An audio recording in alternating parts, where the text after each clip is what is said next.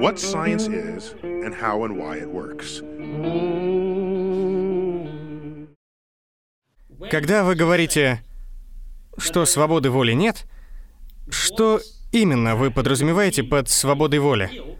Этот момент, кажется, требует уточнения. Конечно. Последнее время мне приходится читать размышления философов о свободе воли. Нелегкое дело.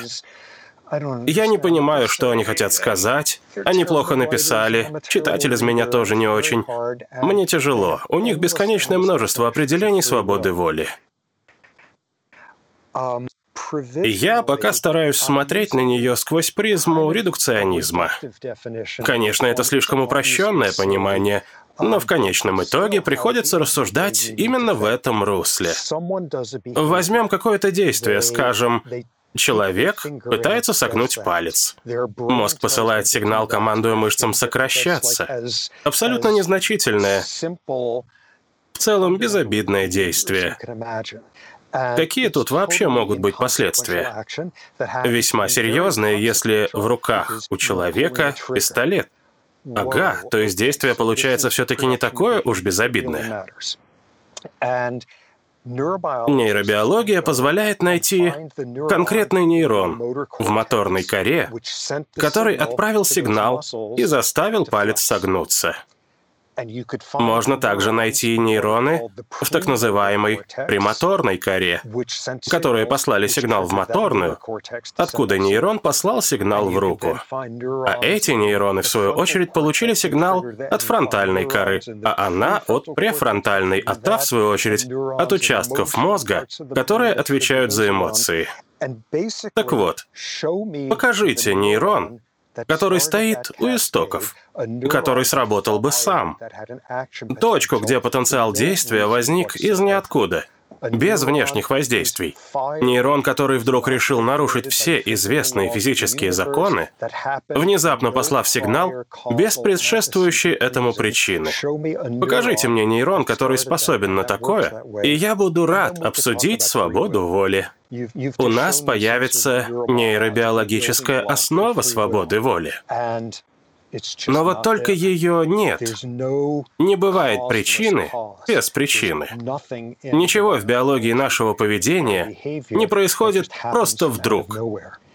За каждым событием обнаруживается целая история. Хорошо. А как насчет какого-то сложного поведения? Судя по тем возражениям, которые нам оставляли в комментариях под анонсом темы, для многих сам процесс мышления, какой-то поступок, заранее продуманный, действие, которое совершили под контролем, какой-то выбор, сделанный не внезапно и на эмоциях, потому что очень захотелось, а именно тщательно продуманный. Многие видят свободу воли именно в этом. К сожалению, вынужден сказать, что это нонсенс. Задумайтесь, например, о том, сколько всего мы делаем, не сознавая причин собственных поступков. Вот, например, было исследование, изучали отношение христиан к мусульманам на предмет враждебности или ее отсутствия. Во время эксперимента тихонько играла музыка. Если включали что-то церковное, а, скажем, не просто какую-то классику, люди, по данным работы, выражали менее терпимое отношение к представителям другой религии. Представьте, идете вы, доходите до развилки, решаете идти не туда, а вот туда, а на том пути церковь. Проходите мимо, а потом вполне вероятно демонстрируете худшее отношение к стороннику другой религии. Соберите людей в каком-нибудь зале и опросите по поводу их политических убеждений запрещать ли аборты, допускать ли гей-браки, что-то в этом духе. Если в помещении неприятно пахнет, чем-то тухлым или каким-нибудь мусором, ответы будут более консервативными. Толерантного отношения станет меньше. Еще пример. Устройте экономическую игру, где людям надо чем-то делиться. Если в помещении, где проходит эксперимент, пахнет свежим, только из духовки, печеньем с шоколадом. Это в контролируемых условиях проверяли. Есть баночки с ароматами шоколадного печенья или, наоборот, полусгнившего мяса. Все что угодно можно проверить. От запаха свежего хлеба и печенья люди становятся щедрее. И никто из участников не объясняет потом свое поведение запахом. Есть еще одна невероятно важная работа. Взяли более пяти тысяч судебных решений, принятых непосредственно на заседании, и смотрели, от чего зависит, отпустят ли заключенного досрочно, или отправят назад в тюрьму досиживать полный срок без поблажек.